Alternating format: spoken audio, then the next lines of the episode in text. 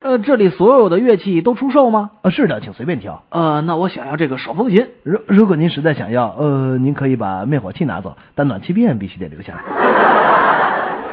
旧金山的约翰给在纽约工作的儿子戴维打电话。我也不想让你感到难受，但我是不得不告诉你这个坏消息。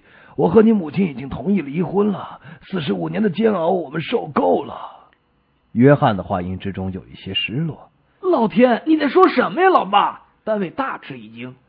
这也是没有办法的事儿啊！我们现在甚至连看对方一眼都不愿意啊！约翰叹了口气，接着说道：“我们彼此讨厌对方，我也讨厌再提这件事儿。苏珊那边就由你告诉他吧。”说完，约翰就挂了电话。戴维马上给在芝加哥的妹妹打电话：“苏珊，你一定要冷静，听着，老爸老妈想离婚，怎么办呢？”啊，什么？上帝呀！我们得回去阻止他们呀！苏珊在电话那边尖叫着。挂断哥哥的电话之后，苏珊立刻拨通了家里的电话，是约翰接的电话。你们不许离婚，不许乱来，一切都要等我和戴维回来之后再做商量啊！我们明天就到，到时候再做打算，千万别冲动，听见没有？苏珊一口气嚷嚷完了就挂了电话。约翰放下电话后，转身对妻子说道：“哈哈，好了，他们能回来过，啊哈哈，好了，他们能回来过感恩节了，但圣诞节我们怎么说呢？”